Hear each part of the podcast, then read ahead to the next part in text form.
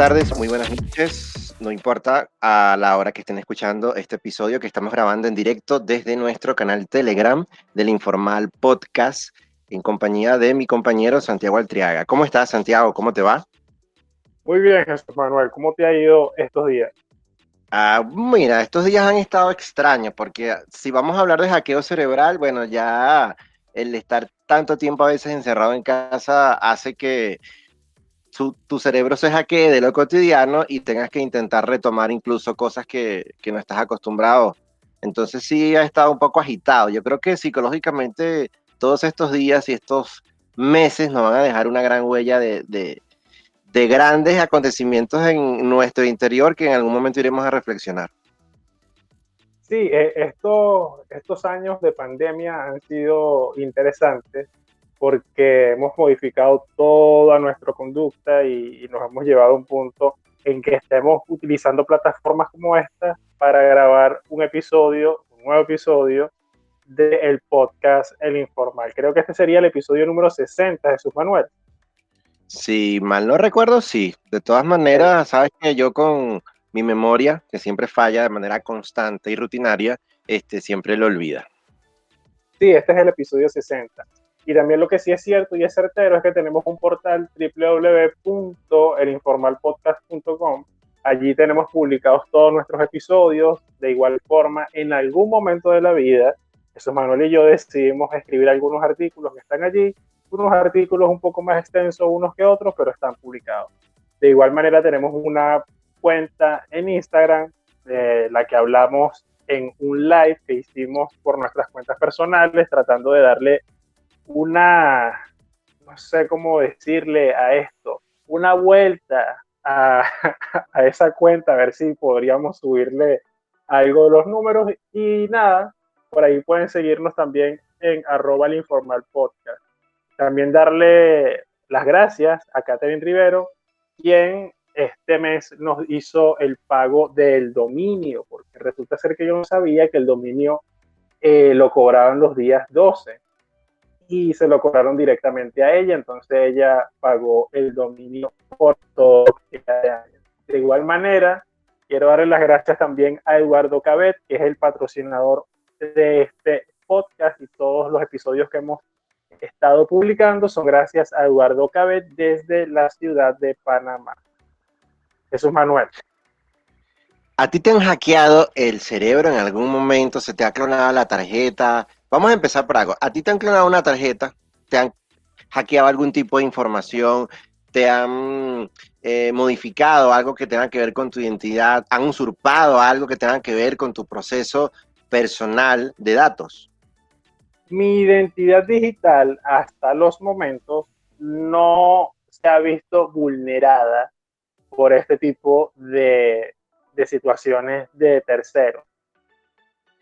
Es complicado porque a veces creemos que esto está muy lejos de que no suceda, Santiago, pero resulta que está pasando. Eh, ya vemos cómo a nivel bancario gran parte de nuestros datos son sustraídos eh, o pueden ser vulnerados. Ya vemos cómo por un simple correo pueden, eh, digamos, usurpar tu identidad. Ya vemos cómo desde una cuenta de Instagram, desde una cuenta de Twitter, como fue mi caso, que sí llegó a ser hackeada, este, prácticamente hemos estado vulnerables con todo este tipo de datos, pero...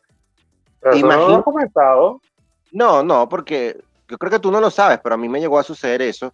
Mi, mi Twitter personal, yo creo que eso fue en los inicios. Yo tengo Twitter desde el año 2009.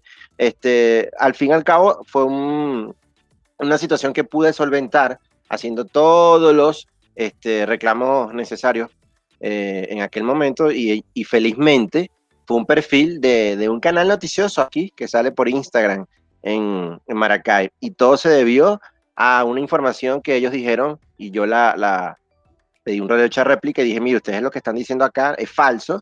Este, y bueno, como que no les gustó que se los dijera en un comentario y fui víctima. Y de hecho yo no, yo no fui la persona que indicó este, que era tal o cual perfil, porque no supe quién fue. Simplemente cuando Twitter te entrega los datos y te dice, mira, este, las sospechas vienen de este perfil.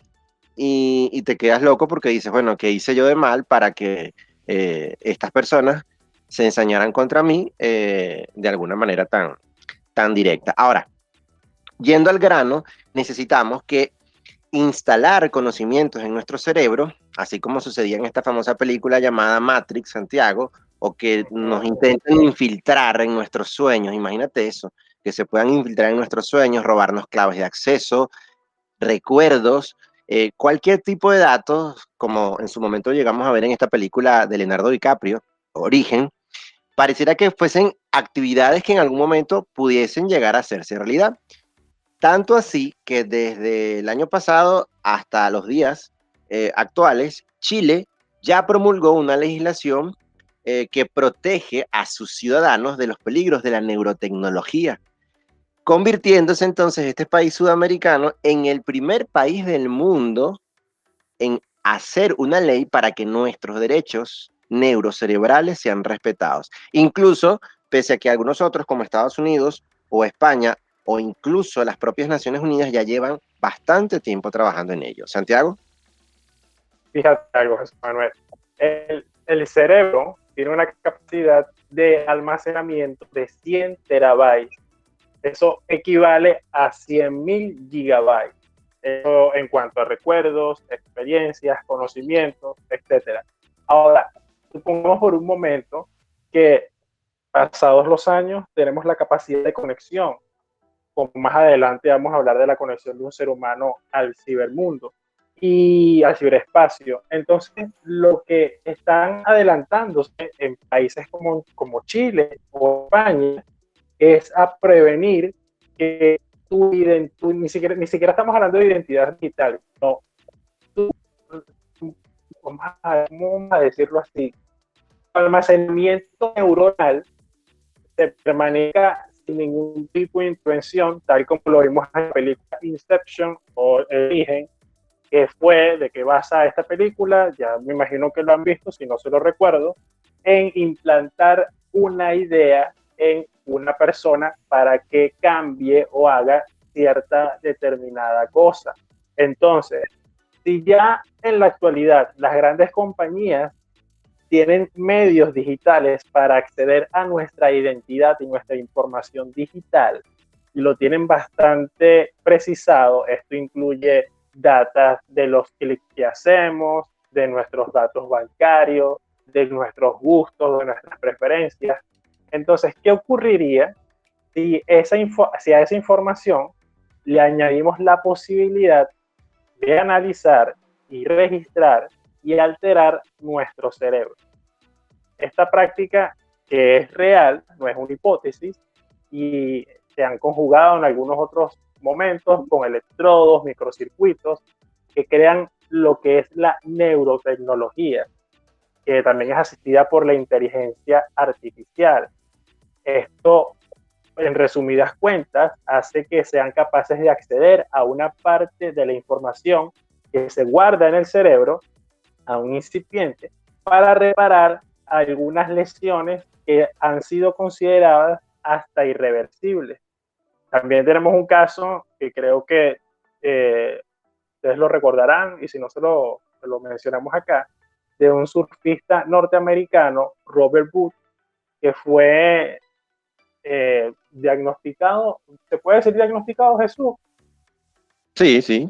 Ok, fue diagnosticado con tetraplegia. Entonces, él fue conectado con inteligencia artificial para hacerle, y sí, para hacerle decodificación a las señales de su cerebro, para poder controlar la prótesis de los brazos. Entonces, este tipo de circunstancias no estamos hablando de una película, ya se hace en la actualidad. Jesús Manuel. Sí, lo interesante de esto y lo que llama mi atención y, y voy a traer acá una película que, que, me ha parecido a veces impresionante, pero a la vez espeluznante. Cierto es que de todos estos aspectos que tú conversaste ahorita, la tecnología que cada vez más sofisticada, evidentemente, si lo analizas desde el punto de vista eh, solidario, científico, para el avance de la ciencia, ya está ayudando bastante, Santiago, a las personas que tienen enfermedades neurodegenerativas, el Alzheimer, el Parkinson, Mm, de orden mental, esquizofrenia neurológicas, pero incluso la misma epilepsia. Ah, ya cuando hay una manipulación ah, neurocerebral, que al fin y al cabo, cuando un ser humano, en el lenguaje más criollo, le llegan a suceder este tipo de cosas, es como que tú tienes un cortocircuito que está afectando el fluido eléctrico que todos los seres humanos tenemos en nuestro cerebro, porque evidentemente, bueno, la forma más sencilla de explicarlo es que nuestro cerebro está conformado por neuronas que tienen contacto entre ellas y esa interacción, eh, que no me recuerdo el nombre exacto de, ese momento, es preciso cuando las neuronas hacen este, esa sinergia, sinapsis, perdón, bueno, esa sinapsis, este, podemos pensar, podemos analizar, podemos decidir en segundos, podemos sentir estímulos este, y es un conjunto de elementos tecnológicos que todavía no hemos llegado, creemos nosotros. Ahora, la cuestión existe, Santiago, es que para experimentar todo aquello que nos recuerda que los grandes avances de la ciencia pueden ser siniestros, yo te traigo una película que te pregunto. ¿Tú te acuerdas de Minority Report del año 2002? Minority Report. Minority Report, ¿te recuerdas de esa película? Eh, sí, creo que es que vienen los asesinatos en el futuro, ¿no? Es algo así. Exactamente, que este, incluye a Tom Cruise y Colin Farrell. Bueno, el tema central de esa película habla sobre el libre albedrío y el determinismo. Es decir, si existe el libre albedrío, albedrío puede existir quizás el futuro y está dado porque ya ellos lo conocían de antemano. Entonces ellos ingeniaron un sistema preventivo del gobierno contra la para la protección de sus ciudadanos. Ahora, ¿qué es lo aberrado de este caso o lo, que llama la atención? Es que hay un debate entre eh, la forma en que probablemente un ser humano en un futuro no específico iba a cometer un crimen. Y ese crimen estaba determinado porque tu actividad cerebral, cuando empiezan a ver tus recuerdos, este, decía que tú, tú ibas a ser un criminal astuto, débil, pero la cuestión se centra en que cómo podemos, por el determinismo, afirmar que tangiblemente tú ibas a hacer eso, porque eso prácticamente era por la visión de otros seres que los tenían como sumergidos en un líquido extraño y entonces esa ellos se conectaban y decían, mira, Santiago el 4 de marzo del año 2040 va a matar a otra persona. Y entonces ahí es, donde iban, te detenían previamente sin que eh, físicamente ya tuvieses cometido ese crimen. Ahora, lo, lo bastante aberrado de esto era que esto se usó como un arma para que esa población de, de esa ficción prácticamente viviese sometida a grandes estructuras tecnológicas que los gobiernos controlaban. Ahora, eh, para que toda esta información ocurra y para que estas grandes compañías tuviesen acceso, evidentemente tendrían que enlazarse con grandes corporaciones. La pregunta aquí es, para que tú tengas una información personal y que hasta ahora nosotros se supone que no podemos transferirla, todo esto que circula por nuestros circuitos cerebrales son de 86 mil millones de neuronas como promedio que tenemos nosotros. Entonces, ¿cómo podríamos protegernos de que eso no fuese descargado tal cual como un pendrive y que, fue, y que pueda ser usado con otros fines? Por ejemplo, sabemos que eh, hoy en día tú eres donante de algún órgano. ¿Has donado sangre? Sí. Se te pide consentimiento, ¿cierto? Sí, de hecho tienes que llenar un formulario que tiene sus características bastante atrasadas, pero tienes que llenar. Bueno, pero imagínate que prácticamente te sometieran a una sacada de muela por una carie y termines hackeado tu cerebro. O al contrario, te implanten un pensamiento o una actividad. Ya la humanidad está diciendo que estas cosas pueden ser factibles. Santiago. Sí, y aparte que, eh, eh Jesús Manuel, no sé si recuerdas que se han dado casos de noticias de personas que ingresan a un quirófano por eh, un apéndice, por un riñón y resulta ser que le terminan extrayendo otros órganos. Y, esto nos lleva a la pregunta del millón. ¿Será posible que todos nosotros, los seres humanos, logremos ser hackeados cuando las tecnologías avancen a ese punto? Porque si ya de por sí, sí, yo, yo creo que va a llegar ese punto en que, en que evidentemente habrá que tener mucho más cuidado con el tipo de conexión que uno llega a hacer. Porque ahora nuestras conexiones son conexiones personales o interpersonales. Eh, mucho gusto, le das la mano, en este caso con distancia social, por lo que todos ya sabemos. Pero en el futuro, ¿cómo serán los intercambios de datos entre una persona u otra? Y ese intercambio se limitará solamente al intercambio de esa información o tendrá que estar cifrado. Porque fíjate algo, hay una persona que se llama Neil Harbison, que es considerada la persona, la primera persona reconocida como un cyborg. Él está reconocido por el gobierno de los Estados Unidos como el primer cyborg del mundo. Esta es una persona que se implantó una antena en la cabeza y asegura que le permite percibir colores invisibles como los infrarrojos y los ultravioletas. Así también él puede recibir imágenes, video, música o llamadas telefónicas directamente a su cabeza desde aparatos externos como satélites o dispositivos móviles. Eso estará, con, eso eh, estará, digamos, confirmado realmente que es así. Según, según nuestra investigación previa para este podcast, eh, está confirmado y está ratificado por el gobierno norteamericano. Él también tiene conexión a satélites que le permiten percibir frecuencias procedentes fuera de la Tierra. Entonces, desde el 2004, algunos medios lo han descrito como el primer cyborg del mundo. Entonces, él también, sobre la base de esto, ha creado una fundación que se llama Cyber Foundation y es una organización internacional dedicada a ayudar a los humanos a convertirse en cyborg y a promover el arte cyborg y defender a los derechos de los cyborgs. Si tú quieres eh, ser parte o ser cyborg, puedes ingresar a internet, a tu navegador preferido, y buscar toda la información referente al primer cyborg del mundo, te acuerdo el nombre, Neil Harbison. Jesús Manuel, si quieres en algún momento ser parte de, de, Cyborg, si quieres ser un Cyborg, aquí tienes la, la carta.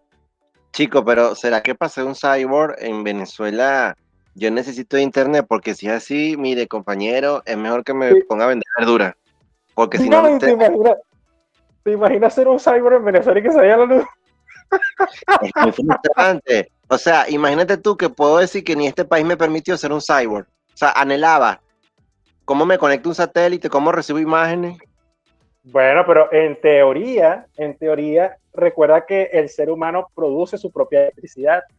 Entonces, en teoría, eh, no, no, necesitarías una conexión directa al servicio eléctrico. Me raspo contra una ¿Cómo?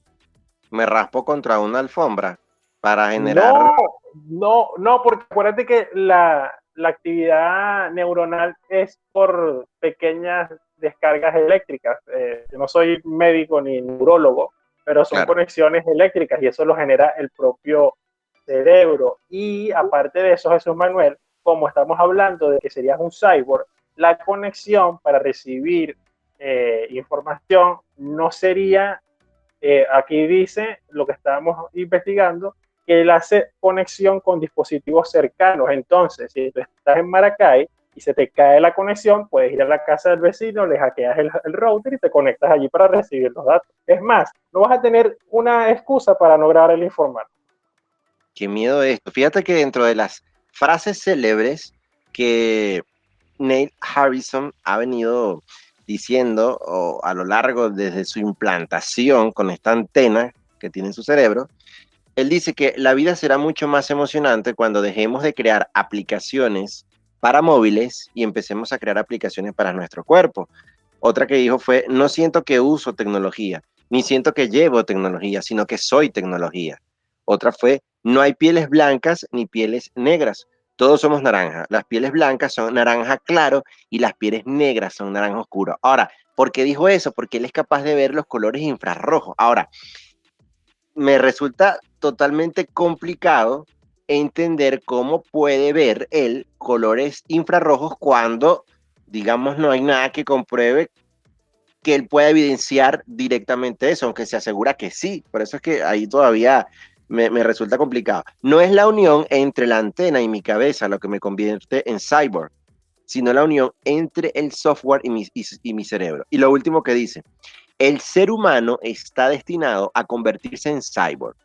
Llevamos siglos usando la tecnología como herramienta. El siguiente paso es que se convierte en parte de nuestro cuerpo. Santiago.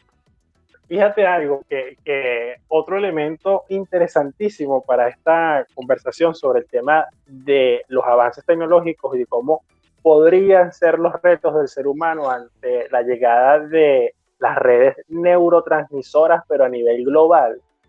Eh, eso también tiene que ver mucho con el tema de los, de los nanocircuitos, nanotecnología, porque podríamos estar hablando de que no solamente te van a hackear el cerebro, sino que también te hackearían órganos, porque los órganos principalmente, hay estudios que están realizándose ya, como de cómo se pueden desarrollar órganos en laboratorios que puedan ser colocados en los cuerpos de las personas. Recordemos que hace un momento les hablamos acerca de la conexión que hacían con este surfista estadounidense que tuvo un percance y se logró hacer una reconexión de las neuronas. Entonces, ¿cómo no pensar que el día de mañana el hackeo puede ser no solamente del cerebro, sino un hackeo integral? Porque resulta que el día, el día de mañana, por, lo, por una u otra razón, tienes una falla renal y no tienes riñones. Resulta que en el laboratorio X desarrollaron dos riñones perfectamente compatibles con tu sistema entonces te lo implantan y el día de mañana llega un hacker y te hackea el cuerpo. y estamos hablando de hackearte el cerebro y hackearte los riñones. Esto estoy colocando un escenario hipotético, pero que no sería tan hipotético dentro de unos cuantos años. No sería tan hipotético, Santiago, porque fíjate que con las vacunas, una vez lo tratamos aquí como tema, a través de las diferentes eh, tecnologías genéticas, este, se, han impodido, se ha podido inclusive, este, digamos, hacer con las vacunas, estas, que, con vacunas no me acuerdo cómo le decíamos, este, vacunas mulas, creo que era la cosa. sí. Y, y, ya tú ahí podías hacer que un ser humano con, con, toda la actividad genética modificada, puedes mandar fácilmente la cura a un virus, pero estás insertando un gen que te deje estéril, por ejemplo.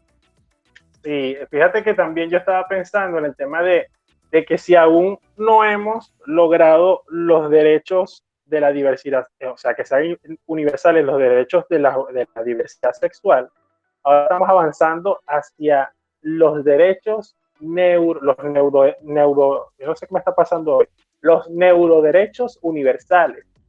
Y en este particular, España, que es la pionera en Europa, publicó el año pasado la Carta de los Derechos Digitales de la Ciudadanía un documento que incluye algunos aspectos más novedosos del asunto, el derecho a preservar la identidad individual como conciencia de la persona sobre sí misma, o el derecho a asegurar la confidencialidad y seguridad de los datos obtenidos por los relativos al proceso cerebral.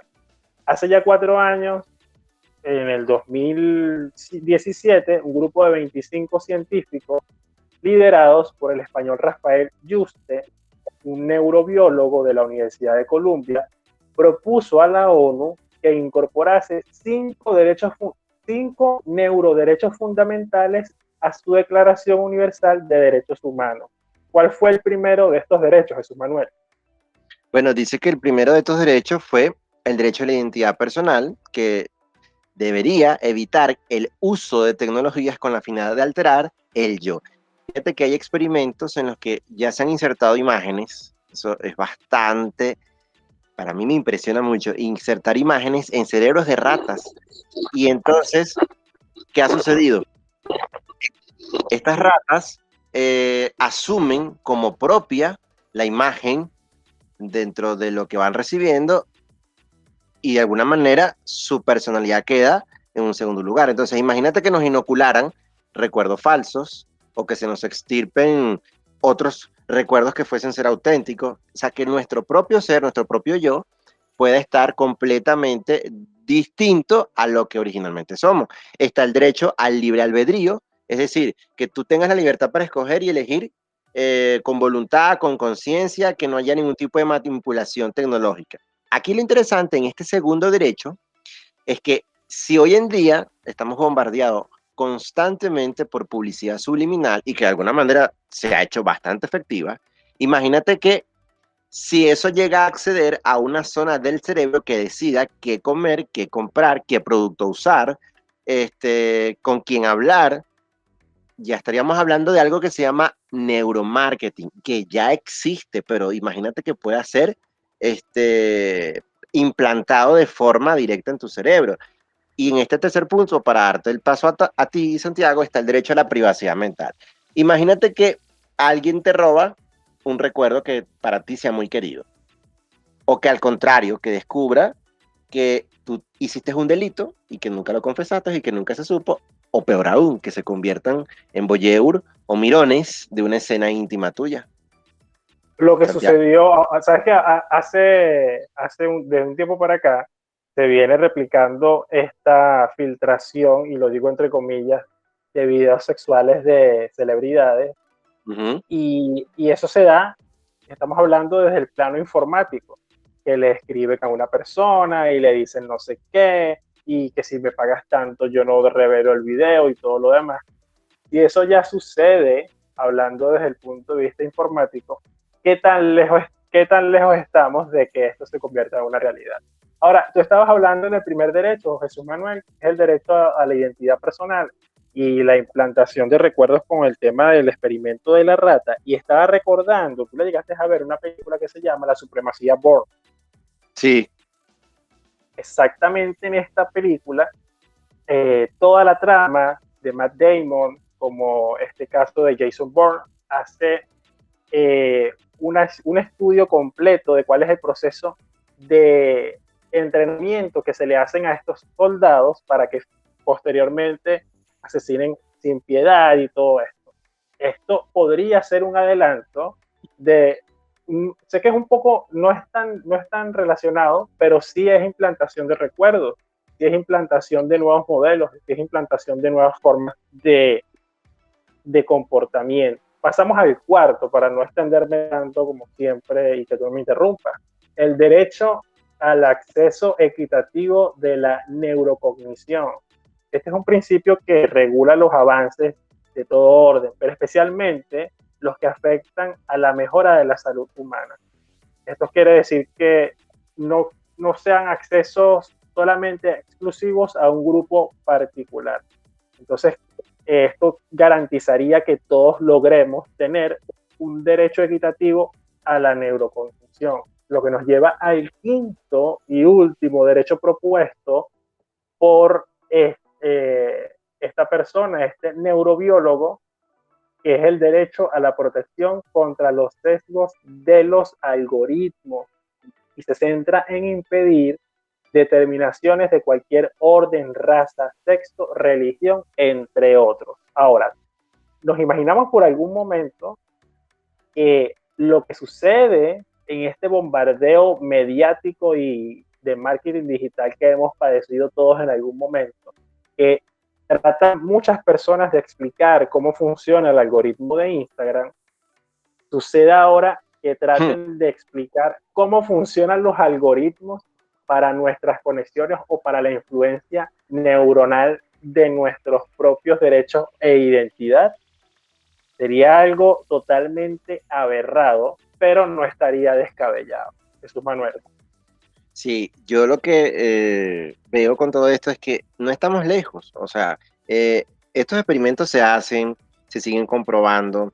Fíjate que hoy leía, por ejemplo, que eh, Rusia y China en San Petersburgo, en una ciudad rusa, ya hicieron hoy una declaración de que lanzaron un proyecto en conjunto para establecer una colonia humana en la Luna cosa que ya Estados Unidos también dijo que va a hacer, pero estaban incrementando aún más la información al decir que esperan que la, estación pueda ser controlada con seres humanos eh, que puedan ser programados a través de inteligencia artificial. Entonces, nada de lo que estamos hablando acá es descabellado. Ahora, como conclusión, ¿qué podemos este, decir? Bueno, tenemos que la neurotecnología, que es el punto central de esto, está presentándose como una herramienta que, que es capaz cada vez más de permitir que nuestra evolución como seres humanos se consiga y seguramente lo hará.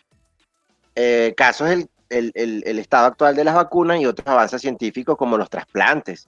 El primer trasplante de corazón fue, fue un suceso de cómo alguien que, que te extraen un corazón de otro ser humano que aunque esté muerto, pero el, el órgano pueda vivir durante algunos eh, minutos, si es preservado bajo ciertas condiciones, cuando se te coloca siga, eh, por ejemplo, latiendo o, reincorporándose a un tejido que no le correspondía inicialmente porque no era el, de él. Entonces, y, que esa persona sane. Bueno, nuestro cuerpo, nuestra mente es el último bastión, creo que, de la ciencia. Nuestra mente ha sido lo más complejo porque parte no de lo físico, sino de elementos científicos más eh, detallados que el ser humano experimenta, pero quizás no lo, no lo ha hecho desde un punto de vista más concreto. Ahora, esto o este contexto nos está demostrando que hay que ir pensando en algún momento, así como hay cortafuegos para las computadoras, evitar que los virus nos ataquen, virus informáticos en este caso, este, o, que existan sistemas de encriptación sofisticados o contraseña. Ahora, con esto,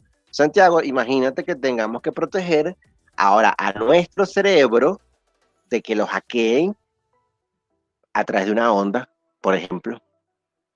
Hay una serie británica, creo que es de la BBC, o no, de la BBC no, de una, de una cadena inglesa, que ellos abordan una temática que me pareció muy interesante. La vi, la vi creo que fue hace un año y medio o dos, una cosa así.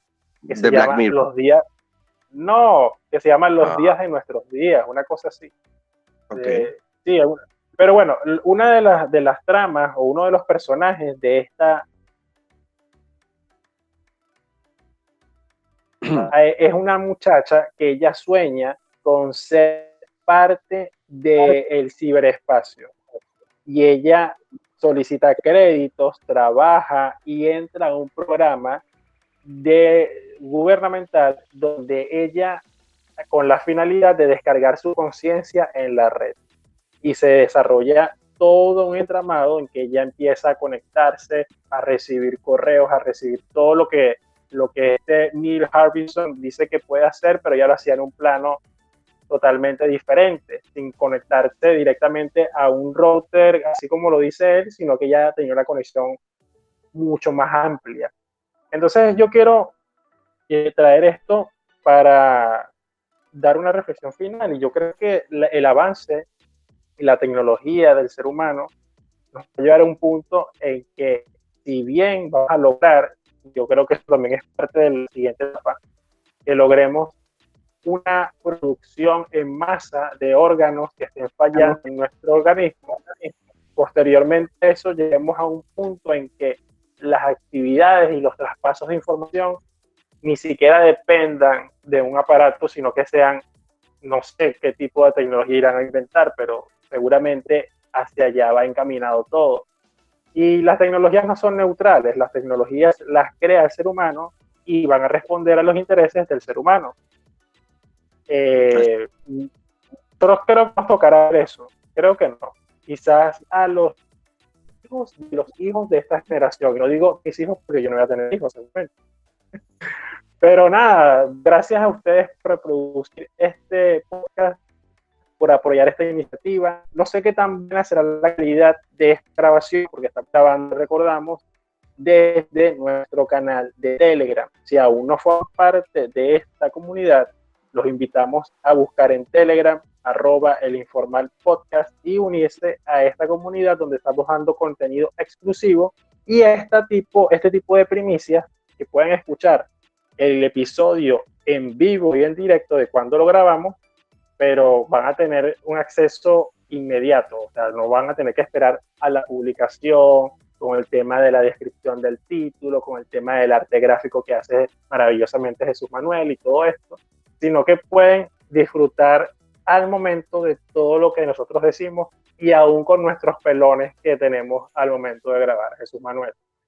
Sí, e, esto es parte de, bien, bien lo dijiste, de, probar esta dinámica. Obviamente, eh, eh, no esperábamos tampoco eh, una participación masiva porque lo decidimos última hora, pero bueno, en esta dinámica estamos. Lo interesante es que la herramienta existe y al momento de que pueda surgir alguna eventualidad siempre estará disponible y eso es lo interesante, el tener opciones. Creo que sí, a pesar de que la conexión estuvo un poco inestable en algún momento, dio para salvar el episodio de una manera bastante eficiente. Creo que al momento de editarlo, bueno, ya veremos ahí qué situaciones nos, nos, favorecieron o no en cuanto a la calidad. Por mi parte, recuerden que tenemos www.elinformalpodcast.com. También tenemos a través de arroba el informal podcast, tanto en Telegram, este canal, o en Instagram, que pueden seguir y acompañarnos. Por mi parte, me despido, esperando que haya sido de su agrado este episodio. Pueden dejarnos sus comentarios en el momento en que reproduzcan este episodio, si es su agrado, y estaremos entonces eh, comunicándonos en otro espacio. En otro momento a veces pedimos que nos dejen sugerencias. Bueno, eso casi nunca siempre pasa. Eh, uno tiene que entender que no las cosas están diseñadas para que estén aquí siempre acompañándonos, pero bueno, existen momentos y circunstancias específicas, eso se entiende, pero lo interesante es que permanezcan en el canal y puedan interactuar con nosotros. Nos despedimos y esperamos que haya sido de su agrado este programa. Hasta una próxima oportunidad.